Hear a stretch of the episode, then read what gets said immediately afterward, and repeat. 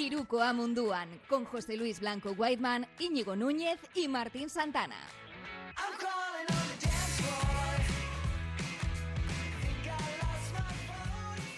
Hola, ¿qué tal chicos? Buenas noches, Gabón. Bienvenidos otra vez, otro martes a Iruko Amunduan. Hemos dejado ya la puntualidad más que aparcada. Es lo bueno que tienen también estas plataformas. Cada día os venimos a una hora distinta, cada semana, me refiero, claro. Eh, esta vez, de hecho, se me ha olvidado hasta poner un tweet. Ah, mira, he visto que ya. Es que qué bien, Íñigo, siempre. Qué bien, Íñigo, siempre. Íñigo Núñez, Gabón. Vamos. ¿Qué tal estás, Martín? ¿Todo bien o qué? Sí, ¿Cómo bien, vas? Estoy, estoy un poco hasta arriba esta semanita, pero bueno, son, son cosas buenas y encima viene. Es que viene ya lo bueno. Mira, la, la Euroliga, porque nos quitamos la Final Four, porque si la llegamos a tener también en estas fechas ya no damos abasto. Tenemos. Bueno, espera, espera. Primero, el señor de aquí abajo, que parecía que estaba borracho hace tres minutos con su micrófono, pero aquí le tenemos. Whiteman, No me digas eso, que, que- que tampoco necesito mucho para, para cambiar. Eh, Gabón, buenas noches a todos. pues eso, decía que te- tenemos, tenemos de todo. No, espera, espera, que acabo de ver, pero otra vez eso. Ah, vale, vale, vale. Bueno, no te digo lo que me había parecido. Bueno, eso, eso ahí sí, sí me parece muy bien. Esto te hubiera parecido algo raro, ¿no? Ah, Había visto verde y CES. Y CES No, y hombre, no. verdes me ponen nervioso ahora mismo. Ahora hablaremos de eso porque tenemos finales de la NBA que empiezan en apenas un par de noches. Tenemos semis ya defi- definidas de los playoffs de la liga Ande- del playoff de la liga andesa. Tenemos mucho baloncesto del que hablar. Y ya empezaremos también con los rumores y demás porque ya se está empezando a mover el mercado. Tanto aquí como al otro lado del charco. Eh, no sé, chicos, si queréis empezamos hoy, hoy con, con NBA precisamente porque estamos ya a las puertas de, esa- de esas finales. Dale, Martín. Eh, han sido, como preveíamos, la serie Miami Celtics se ha ido muy lejos y la otra no. Así que, bueno, cuéntanos tú, pero yo creo que sobre Pues- todo, si hablábamos la semana pasada de que nos habían decepcionado un poquito los primeros partidos de la serie Miami-Boston, creo que los tres últimos han sido tres tremendos partidazos eh, de los que hay que ver. A mí, bueno, a mí particularmente me han gustado muchísimo. Sí, completamente de acuerdo. Voy a, voy a empezar con la otra porque me parece que es la que menos, Ok. menos migas ha tenido. Eh, Sí. La serie entre los Mavericks y Golden State Warriors, que se acabó cerrando con 5 a 1, digo 4 a 1, perdona, en 5 partidos a favor de los de la Bahía. Hoy escribía alguien en el Mundo Deportivo un reportaje eh, titulado Luca Doncic y los Mavericks han olido el éxito y ahora qué. Deberíais leerlo, está muy bien, un tal Martín Santana. Y, la verdad que en él he intentado contar un poquito varias cosas. El poco margen que tienen los, los Mavericks este verano, porque tienen muy poco margen, tan solo dos de los 17 jugadores que han pisado la pista este año terminan contrato. Eh, Luka Doncic empieza su nuevo contrato de 36 kilos en lugar de los 13 que tenía este año desde, a partir de septiembre. Branson va a pedir mucha pasta, pues no tiene mucho margen, pero bueno, yo creo que pasará por mover ciertas piezas y buscar una segunda espada. Y los Warriors, bueno, pues candidatos a todo y a más a día de hoy. Yo creo que han, han traído de vuelta esa dinastía. Y sí que es cierto que van a tener un grandísimo rival delante, pero a día de hoy les veo un pelín superiores. 60-40, ¿eh? Tampoco, tampoco mucho más. Creo que ha sido una serie muy bonita. Creo que Dallas ha llegado más lejos de lo que nadie, incluso ellos mismos, esperaban. Estoy seguro que para ellos a día de hoy es una decepción, pero habrán aprendido muchísimo. Estamos en el tercer año de Luka Doncic en la NBA y sigue creciendo a pasos agigantados. Entonces, bueno, yo creo que eh, con el tiempo verán que, que es un éxito esta temporada y sobre todo porque no tenían equipo para mucho más y enfrente se han encontrado a un señor equipo. Yo, sí, bueno, Íñigo, no voy a ser rápido. Yo estoy de acuerdo prácticamente en todo, salvo en el porcentaje de, de favoritismo en las finales. Yo creo que es clarísimamente Golden State eh, favorito para, para hacerse con el título, con el anillo. Y al respecto de la eliminatoria con, con Dallas, lo cierto es que, bueno, pues eh, Dallas eh, necesita tener siempre a Doncic a un nivel superlativo y no siempre lo puede estar mm, y eso está claro que pues que tiene alrededor le faltan cosas. En ese sentido claro Golden State ah, tiene tres cuatro jugadores de primerísimo nivel eh, han sabido recomponerse como como franquicia ganadora sin haber hecho una purga que a mí me parece fundamental el, el poder mantener con tus jugadores con los eh, eh, jugadores nuevos que salieron incluso a través del draft y sin hacer, y sin hacer el loco no han hecho el loco, han, se han mantenido fieles a, a, a su forma de, de, ver el baloncesto. Mm, tira triples o no, lo cierto es que también tiene jugadores como para poder hacer daño por dentro, a pesar de no tener un 5 puro. y, eh, para mí ha sido una eliminatoria sosa en el que sí hemos podido, si quieres disfrutar de Doncic, lo tienes fácil, ¿no? Le ves jugar, pero sabes que va a perder y ya está. Eh, lo siento de ser tan, tan sincero, pero realmente en los partidos y Golden State perdió el partido porque quiso. Dice, no voy a, a exprimir al máximo. Sí, porque tampoco quisieron arriesgar demasiado y sobre todo, esta broma se está haciendo mucho. En todas las series, los Warriors han ido al quinto. Parece que es porque quieren ganar la serie delante de su público y conseguir esa entrada de, la taquilla del quinto partido. Oye, pues bueno, no sé cuánto. Sensación absoluta, Martín. Que, evidentemente ellos se juegan un poco con los tempos y ahora mismo, evidentemente, ahora hablamos de la otra, de la otra final eh, de conferencia, en este caso del este, ha sido distinta. Y, bueno, pues hasta eh, la propia dinámica de los partidos no ha tenido nada que ver con, la serie de Golden State contra Doncic y sus chicos, porque ha sido así. Bueno, ¿qué más hay que decir? Lo, dijimos el martes pasado, esto era cuestión de tiempo. Eh, Golden State es un bloque y a día de hoy Dallas, pues evidentemente es un equipo de cristal eh, en este tipo de situaciones y, ha quedado demostrado. Yo creo que ninguno de los que estábamos aquí teníamos, bueno, ni prácticamente nadie tenía ninguna duda de que Golden State sería el finalista de la NBA, de que lo haría en, cuatro o en cinco partidos, en este caso, pues como decís, lo hizo en cinco, sea por lo que sea, eh, que es un equipo que ha llegado fresco a las finales, da la sensación, después de lesiones, eh, parones a lo largo del año, entradas de distintos jugadores en distintos roles, eh, pero parece que son capaces ahora mismo de aportar todos y que están todos disponibles para, ayudar al equipo. Y es un equipo, evidentemente, que, como dice Martín, pues apuesta por reconstruir su dinastía.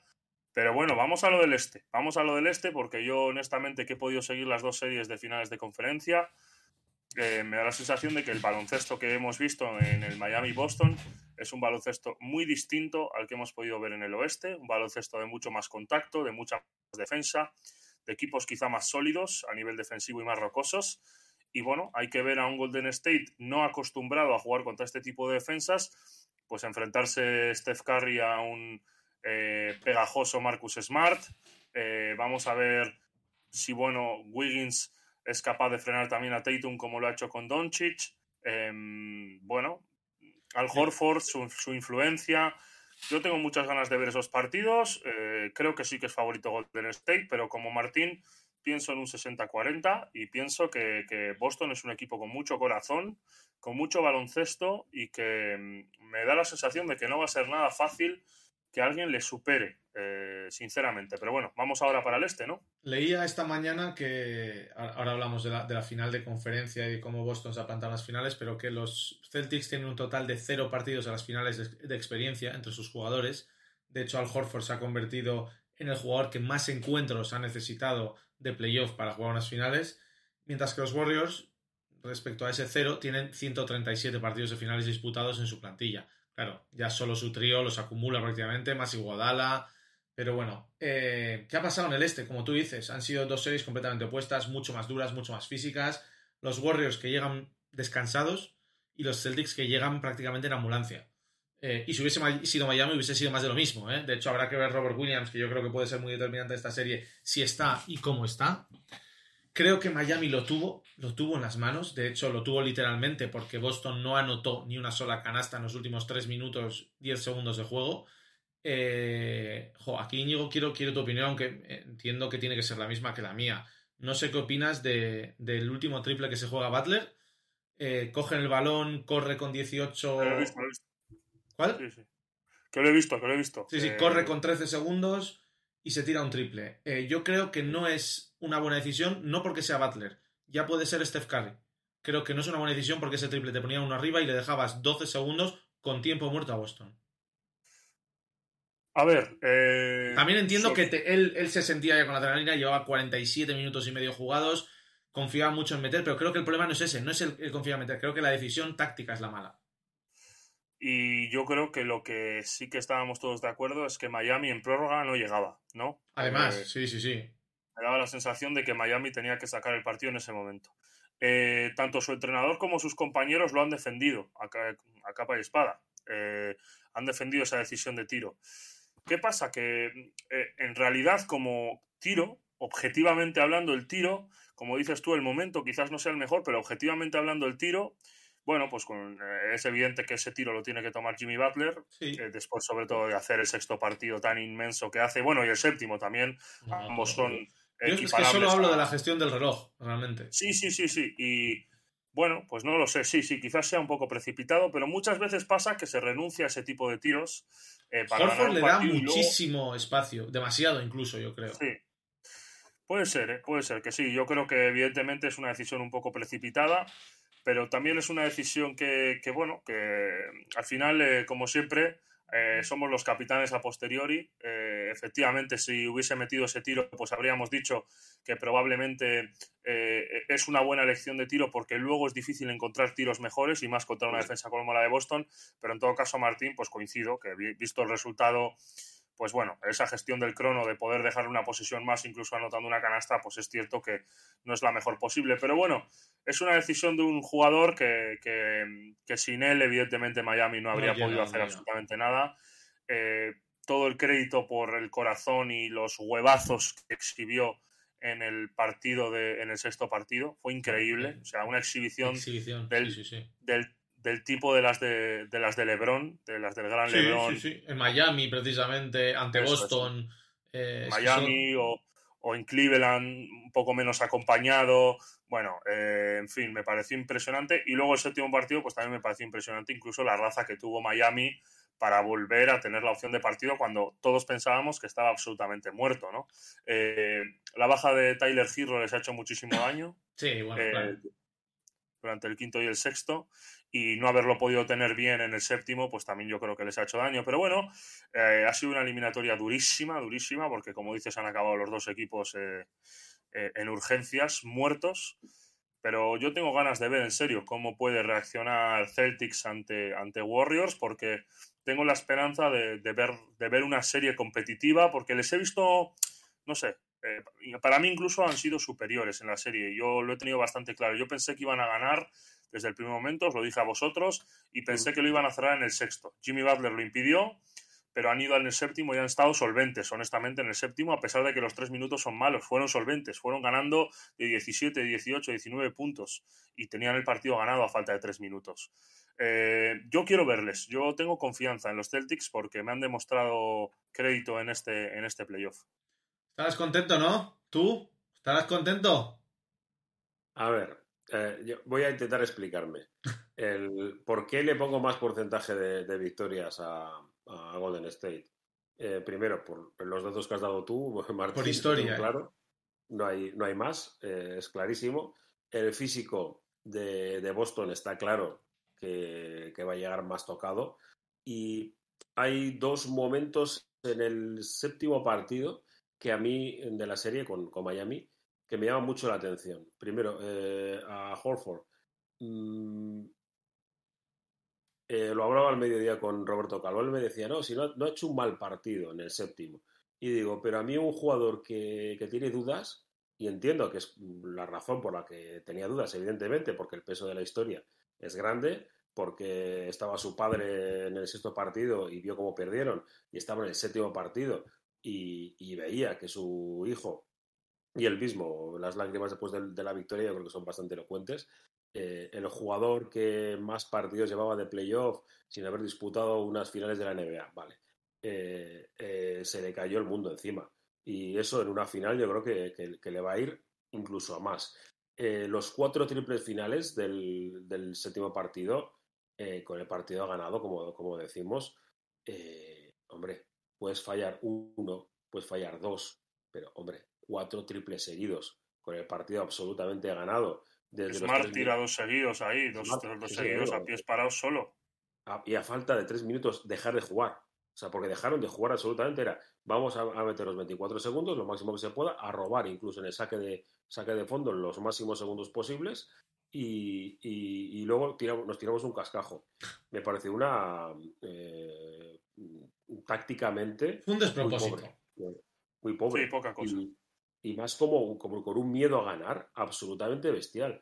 Golden State no hace, no hace prisioneros. Es un equipo que vas a meter pa, pa, pa, pa, pa, y por mucho que tú trates de defenderles, es, un equipo que tiene puntos. independientemente de que, de que el físico pueda ir a más durante la serie y que seguramente los dos primeros partidos, pues eh, el primero Boston pueda estar relativamente bien por, porque está más enganchado, pero a partir de ese momento yo creo que Golden State es, es, físicamente superior y, tiene jugadores que, que saben ganar.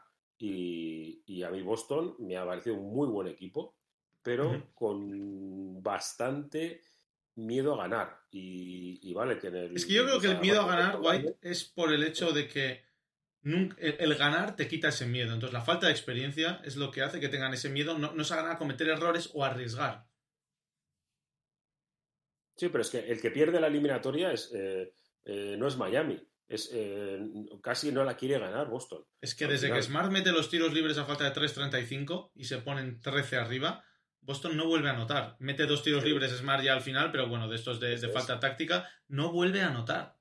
Sí, la falta posterior al rebote de Jimmy Butler, ¿no? Eso es. del tiro de Jimmy Butler. Em, sí, pero bueno, yo mira, en el pro de Boston voy a colocar que Boston ha jugado em, tres series al límite. Tres series al límite. La, primera de ellas contra, contra los Blue Nets, que son eh, los que todos colocábamos como favoritos al anillo antes de comenzar esta temporada, y que no olvidemos que siguen teniendo en sus filas a Kyrie Irving y a Kevin Durant.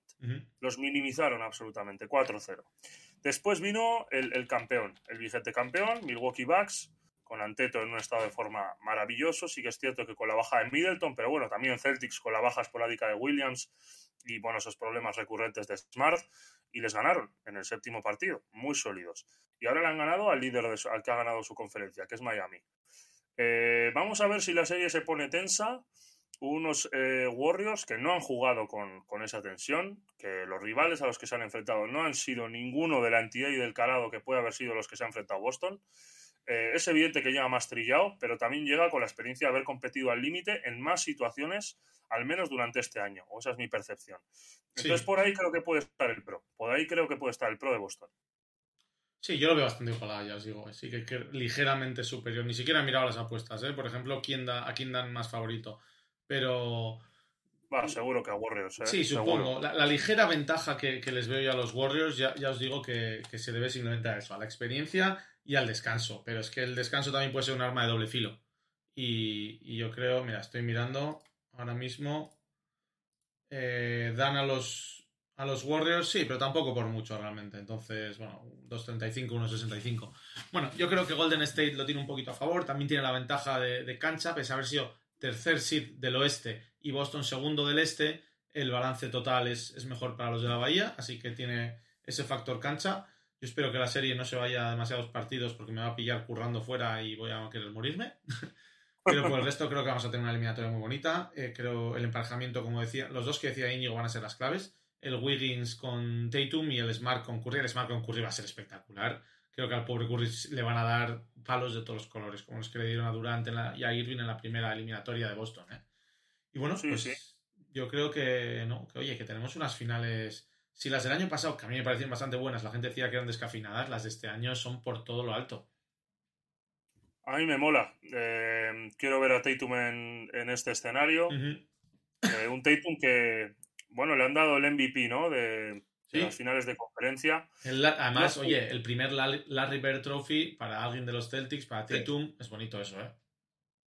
Te iba a decir que no sé, que no estoy 100% de acuerdo. Que sí que es verdad que es el jugador más, evidentemente, más destacable de Boston, pero también tiene un gran nivel de pérdida. Eh, y en algunos momentos le he visto poco, poco determinado en detrimento de un Jalen Brown que sí, que me ha dado la sensación que ha sido más cuchillo, más directo al aro, más determinado y que me ha parecido en algunas situaciones más definitorio. pero, me sumo a Ñigo.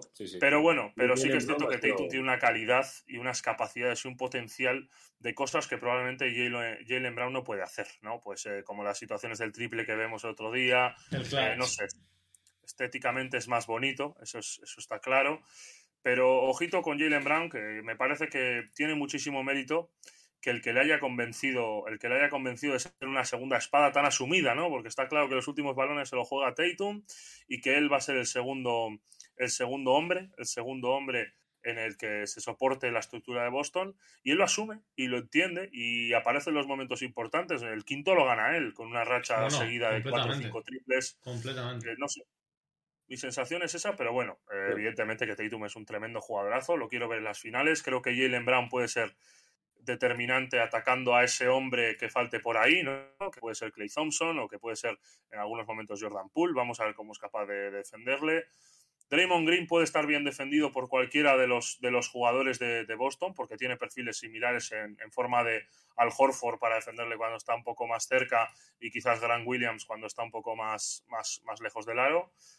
Yo creo en serio que va a ser una serie chula y que Boston nos va a sorprender. Bueno, pues martes que viene, eh, cuando volvamos a reunirnos nosotros aquí, vamos a ver si a alguien también para que cuente cositas, ya sabremos los resultados de los dos primeros partidos de esas finales. Así que, oye, atentos a eso. Y nos venimos para. ¿Cuál, perdón? Empieza el jueves. Empieza la, noche del jueves al, viernes. Por tanto, el segundo será el domingo al lunes. Eso es. De acuerdo. De acuerdo. Eh, los horarios ahora mismo, la verdad que no los sabría decir de memoria. 3 de la mañana y 3 y 2 y media, algo así. Mira, los tengo aquí, así que os lo, os lo, voy a decir. Primer partido, madrugada del jueves al viernes a las 3. Segundo, del domingo al lunes a las 2 y luego volvemos al miércoles al jueves a las 3 y así uno tras otro. Vale, chicos, vámonos para España porque tenemos los, el playoff de la Liga Andesa también al rojo vivo. Tenemos ya cuatro semifinalistas desde hace, pues nada, cuestión de media horita más o menos, con dos victorias bastante contundentes, yo creo, más de lo que esperábamos en el, al menos de lo que esperaba yo en el partido eh, definitorio, sobre todo ayer, un último cuarto, bueno, con dos nombres propios en ese Valencia Basket Vizqui Basconia y hoy, Juventud que se lleva también el, encuentro ante el Lenovo Tenerife. Así que bueno, se enfrentarán al, Barça, el, el Vasconia que lo hará con el Real Madrid, o me estoy columpiando y es al revés. No, no, no, lo estás diciendo bien. Sí, sí, eso es. Derby catalán y luego vitorianos contra, contra madrileños. Vamos a empezar primero con el de ayer.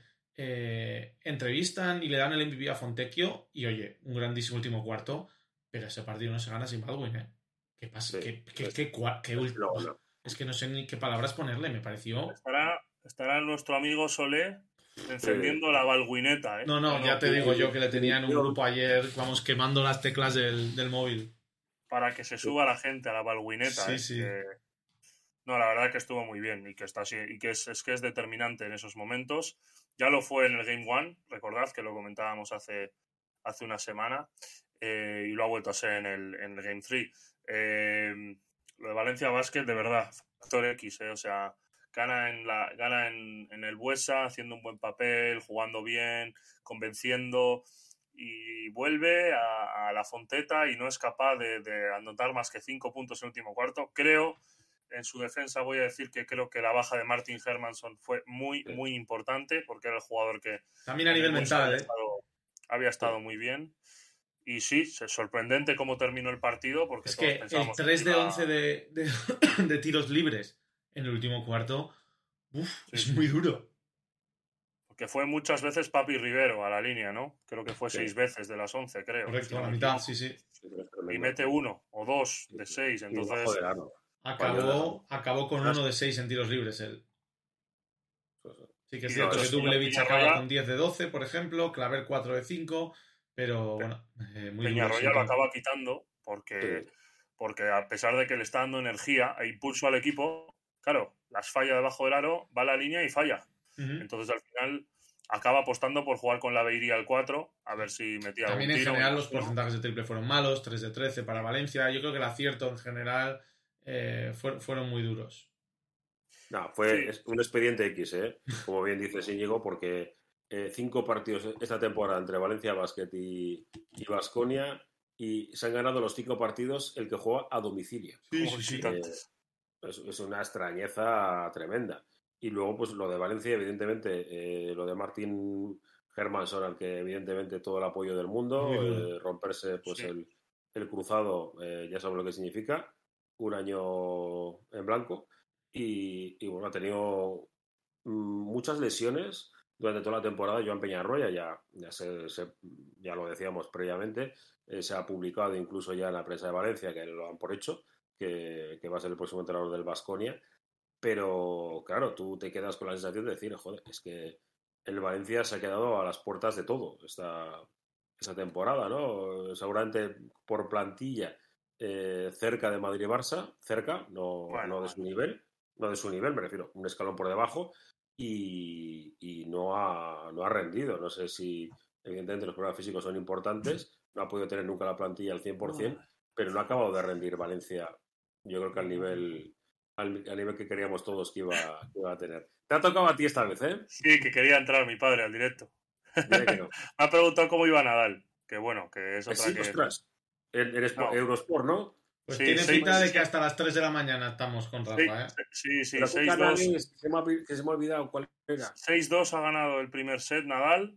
Están en el segundo. 5-4 gana Djokovic. 30-15 Nadal. O sea. Bueno, iba, iba 3-0 Nadal, con dos breaks rotos. Otra noche que no duermo. Sí, tiene mala pinta esto. De, hay, que ir haciendo, hay que ir haciendo un poquito de, ya de, de sueño para, para, las finales, White. Bueno, yo creo que es un poco lo que habéis dicho, sobre todo lo de Hermanson, creo que en, a nivel de juego y a nivel mental tocó muchísimo Valencia.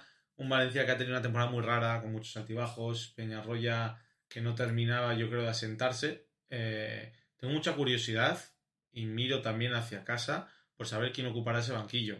Porque se ha hablado de eso, se ha hablado de Pedro, para Pedro creo que es su último tren de Euroliga en un equipo cerca de donde él quiere estar, o sea, cerca de casa, a cinco horitas de coche. Xavi Pascual también han mencionado que parece que tenía un acuerdo con Maccabi, pero bueno, luego parece que no. Eh, bueno, ya, ya veremos eso porque... Por moverse. Hay muchas piezas por moverse. Va a haber bastante, sí, sí, bastante movimiento de entrenadores, yo creo, este, este verano. perdona Martín, si, si Valencia al final juega Euroliga o no. Claro, es que por eso depende, dependen de tantas cosas, tantas variables. Entonces, bueno, ya iremos viendo. La otra semi, chicos, que como hemos dicho, enfrentará a Juventud con el Barça, porque Juventud ha ganado hoy 81 a 58, tras un fantástico primer cuarto. Eh, Tenerife, que se ha dormido en los inicios de partido, en los arranques de partido de esta serie. Muy decepcionado. Yo estoy muy decepcionado. Muy eh. decepcionado con, la serie en sí, porque ha, habido tres eh, sucedáneos de partidos, porque han sido palizas, dos palizas de, la Peña y una de una del Juventud. Y encima se ha creado un ambiente tan, tan tenso que, yo creo que nadie ha podido disfrutar. Bueno, sí, el que ganaba sí eh, ha podido disfrutar, pero el, aficionado, yo creo como nosotros, ¿no? Que lo que queríamos era ver un espectáculo bonito, pues hemos visto a, la Peña eh, pasando por encima, pero sobre todo con los porcentajes de tiro. Yo no sé, eh, decían, ¿eh? Vosotros que jugáis y tal, los aros de, del Olympic. Hombre, si un, si un equipo te mete un porcentaje normal, ¿no? Pues 45, 50% en tiros de, en tiros de 2 y un 30% en tiros de 3 y el otro se queda en un 6-7% en tiros de 3 y un 20% en tiros de 2, hombre, el problema no será del aro, ¿no? Hombre, es que hoy Tenerife se ha tirado 34 triples. 34. Eh, son 13 tiros más que los que ha intentado de 2. Eso sí, solo ha metido 9, un 26%. En tiros de 2 hasta también un 38, o sea, muy, muy flojo. 10 triples que se ha tirado Salin, 5 Sule. Sule se ha tirado 5 triples, 4 Whittier.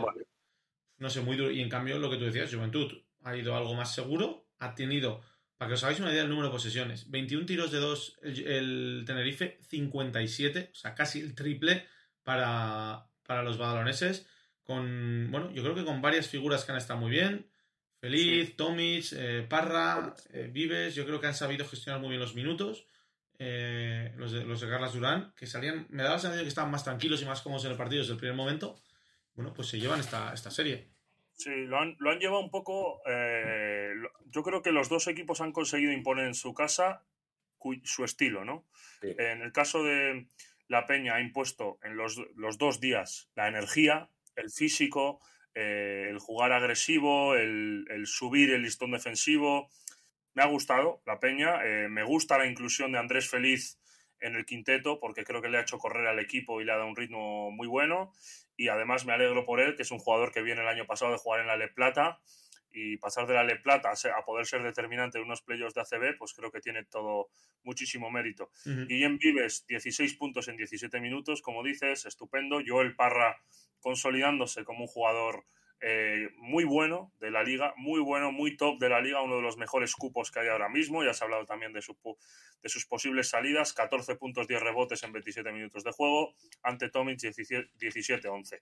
Y luego Tenerife, que tuvo la súper increíble explosión de Kyle Wilcher en, en, en Tenerife, que metió creo que 37 puntos, ¿no? Que las metía con el culo, o sea, era una cosa impresionante por todos los lados, daba pases por detrás de la espalda, fue una cosa impresionante y pudo imponer de alguna manera pues un juego más táctico, también corrió, ¿eh? pero pudo imponer un juego más táctico, más lo que le gusta más a Tenerife. Ha sido una eliminatoria que eso, que nos esperábamos quizás tres partidos más igualados, hemos visto tres tortazos tremendos y al final pasa la Peña, que, que, es el que más se lo ha merecido porque ha pegado dos en vez de uno y que creo que bueno, en este momento que ha llegado la temporada quizás le pueda presentar guerra al Barça y además se lo han tomado como revancha ¿no? de, de aquellos cuartos de final de Copa en los que Tenerife le eliminó eh, y le sacó fuera de ese torneo al que en tan buena forma llegaban. Así que bueno, tenemos dos eliminatorias chulas servidas porque yo creo que los, los outsiders, que son la Peña y Juventud, eh, o sea, la Peña y Vasconia, probablemente lleguen en el mejor momento de la temporada a este instante, a poder jugar contra los dos grandes. Yo creo que es un poquito esto. ¿eh? Al final la presencia de Madrid y Barça es algo que, a empezar, se da por hecha ya desde el principio de temporada. Eh, los dos equipos además han llegado muy bien después de ese paso por la Final Four de Belgrado y no han tenido demasiadas complicaciones, quizás más el Barça, que por sensaciones, no tanto por resultados, que, el, que los madridistas. Y bueno, pues yo creo que los otros dos equipos, no sé a quién veo más capaz. Yo imagino que, no sé si más capaz creo que tiene más opciones de dar la, campanada quizás Vasconia por el hecho de tener a dos jugadores con Fonteco y Baldwin que están en un momento increíble, pero veo mejor equipo al Juventud. No sé si estáis de acuerdo en este sentido. Pues sí, eh, es más bloque, ¿no? Es más bloque Juventud y más parable, digamos, ¿no? Es más parable porque, porque, bueno, al final su equipo pues tiene unas, unas características muy determinadas y que yo creo que sobre toda esa energía y ese y esa potencia física el Barça le, puede, lo puede igualar, ¿no? Lo puede igualar con los jugadores que tiene. No obstante, pues Vasconia tiene esas dos, tiene unas cuantas armas eh, que en un día tonto pueden hacer explotar partidos. En este caso parece que los que mejor llegan son Baldwin y, y Fontecchio, pero ostras, eh, Jedraitis, un Alec Peters, un Alec Peters un poco entonado, eh, bueno, el propio Matt Costello, que, que, creo que se ha sentado como un jugador de rango de jugador eh, de equipo como Vasconia. No sé, eh, creo que también se pueden ver series chulas. Yo creo que van a resolver los dos grandes, honestamente lo creo, y que van a jugar la final los dos grandes. No creo que vaya a haber ninguna sorpresa y menos a cinco partidos. Pero bueno, eh, a ver Vasconia, que ya mm, se oyen los fantasmas de aquella vez, que también Vasconia llegó así un poco raro y entrenado por Spagia y acabó ganando la liga sin más. Eh, solo hay que mencionarlo y yo creo que esto, el impulso de haber pasado la eliminatoria de Valencia y cumplir el primer objetivo de la temporada, porque para ellos es el primero que cumplen, eh, porque se quedaron fuera de la Copa y porque no han podido jugar playoffs Euroliga, cumplir este objetivo me parece que les va a dar un refuerzo y un poco van a llegar frescos mentalmente a la eliminatoria. Vamos a ver, vamos a ver, que va a ser, yo creo que también chula. Sí, yo creo que van a ser series más, eh, más igualadas de lo que mm, presumiblemente podríamos pensar, porque eh, libra por libra son, mejores Madrid y Barça. Eh, además, los dos llegan con necesidad de terminar la temporada bien, sobre todo yo creo que, el Barça.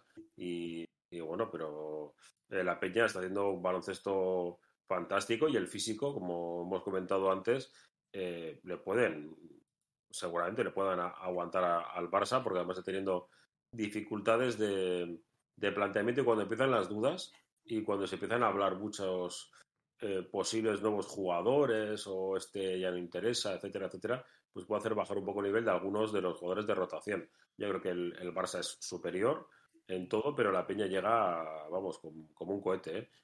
Llega, bien, llega con puntos y llega sobre todo con físico y algo que, ha recuperado. Bueno, también llevaba 14 años y llegar a, una, a unas semifinales de, de, la Liga CB y ha recuperado el público, ha recuperado el factor eh, Palau Olympic y ahora mismo pues con 9.000, 10.000 personas son más de los que entran en el, en el Blaugrana. O sea que, pueden ser dos, eh, dos factores importantes, el, cómo llega el público y cómo llega, eh, sobre todo, Feliz, que, bueno, es un jugador que es distinto, ¿no? Es distinto, es, te gusta verle jugar y seguramente, pues, igual como entrenador, hay veces que hace cosas que, hombre, tío, no lo hagas, eh, hay veces que se va contra, contra los pivots sabiendo que es un, es un jugador joven y no muy alto y físicamente no un superdotado, pero vamos, que, tiene dos narices eh, para, meterse y hacer lo que, lo que sea necesario. Y luego, pues Tomic, yo lo estoy viendo muy implicado. No lo esperaba que estuviera a estas alturas con esa implicación. Y luego es que tiene experiencia, tiene Pau Rivas, tiene, tiene jugadores que, que, te, que te puedan dar puntos. Eh, nuestro amigo el Siu. Pues vamos, que tiene, tiene un poco de todo. Doble porra. Decidme ganador y en cuántos partidos de cada serie. Mm. Yo voy a decir Madrid 3-1. Em, Barça, venga, 3-2. Y te has adelantado. Eh, es, lo mismo que, que, he pensado yo. Yo también. Madrid en 4, Barça en 5. Yo también. Sí, sí, tal cual. ¿Y, al otro lado? Oye, ¿y al otro lado que no lo hemos dicho? Han estado. Ah, no, decía aquí que han estado los jugadores del Barça en, viendo a la Peña. Hay unos cuantos, ¿eh? Me llama la atención y me parece un buen detalle, porque normalmente los jugadores no se suelen preocupar de estas cosas y, bueno, ir a ver al equipo contra el que vas a enfrentar en directo y ya a estas alturas de la temporada que has jugado contra ellos, que les conoces, ir a hacer eso, ir todos juntos, eh, no sé, me parece un detalle a tener en cuenta de ese, de, ese, de ese, vestuario, sin más, como dato. Y luego una pequeña cosa también antes de que ya nos mojemos. Acaba de sacar encestando que uno de los candidatos para el banquillo de Gran Canaria, el que puede ser el, candidato más fuerte tras la salida de Porfifisak, es eh, Dusan Alimpijevic, que es el entrenador del conjunto de Bursaspor, que ha alcanzado la Eurocup, la final de la Eurocup contra la Virtus de Bolonia y que tiene, se ha hecho un nombre este año muy bueno porque ha hecho una campaña excelente con los Dogs. así que. Pero eh, todavía no está cerrado, que ¿no? ¿O se ha hecho oficial ya la salida? ¿Que Porfi se vaya? No, no está cerrado nada, pero aquí. Yo lo acabo de leer. ¿Dónde? Un rumor más, un rumor más. Hace, hace cinco segundos, mientras hablabais, lo he leído. ¿Dónde lo he leído? en, encestando, encestando lo ha sacado, sí. Mm. Los compañeros de este. lo de Porfi también. Sí, bueno, que Porfi parece que, se va. Tras acabar el contrato por Ah, vale, sí, sí, he, leído lo mismo que tú entonces. Sí, sí, sí. En Zaragoza, como te contamos ayer, el Gran Canaria busca entrenador. El serio Dusan Alimpijevic, que ha entrenado en Bursas por Turco esta temporada, es el candidato que están manejando, según hemos sabido. Bueno, sin más. Otro, otro dato más. Eh, yo pues apuesto, apuesto por eh, Golden State en 7. Me matas, ¿eh? Ostras. Me matas la vida. Yo. Golden State en 5. Yo, a ver, sí que es verdad que si gana Golden State va a ser en 5 o en 7 porque tienen que ganar delante de su público. Eso ya saben que es así. ¿Cómo es? El último, las últimas finales en las que participó Golden State se cerraron ante su público, pero las perdieron. Fueron las de Toronto. Entonces yo creo que ahora van a querer cerrar en casa. Yo creo que también va a ser Golden State en 5, pero creo que los partidos van a ser mucho más igualados de lo que ese 4-1 indica, ¿eh? 4-1. no lo veo. Bueno, pues hablaremos. Claro. Son muy guerreros los Celtics, ¿eh? Sí, sí, estoy... No, no, por eso digo, pero creo que los partidos van a, van a decidirse por detalles, ¿eh? Por, bueno, pues por series de, tiro de, uno u otro, por defensas. Yo creo que va a ser una serie muy distinta a la que hemos visto en el este, esas finales con esos marcadores tan, tan desajustados. Pero bueno, el martes que viene sabremos ya cómo han ido los dos primeros partidos en, en San Francisco. Sabremos también cómo han ido, si no me equivoco, los dos primeros partidos de cada una de las dos semis de, Liga Endesa, porque el jueves arranca el Madrid Gasconia y el viernes el Derby Catalán. Y chicos, pues aquí lo dejamos. Igual hasta alguno más. Sí, sí, sí, eso es. Bueno, chicos, lo que va a pasar, ¿no? Night Night, que es lo que va a pasar con Golden State. Night Night. Veremos. bueno, señores, un, un, placer. Su brazalete. Una Un placer, como siempre. Gracias a todos los que habéis pasado y también a los que estáis escuchando y viendo esto ya en diferido en YouTube. Pues o creo que solo lo subimos a YouTube, la verdad. Así que bueno, pues en YouTube. Y no, nos vemos el martes que viene. Gabón. Muy bien. Hasta la, hasta la semana que viene. Agur. chao. chao.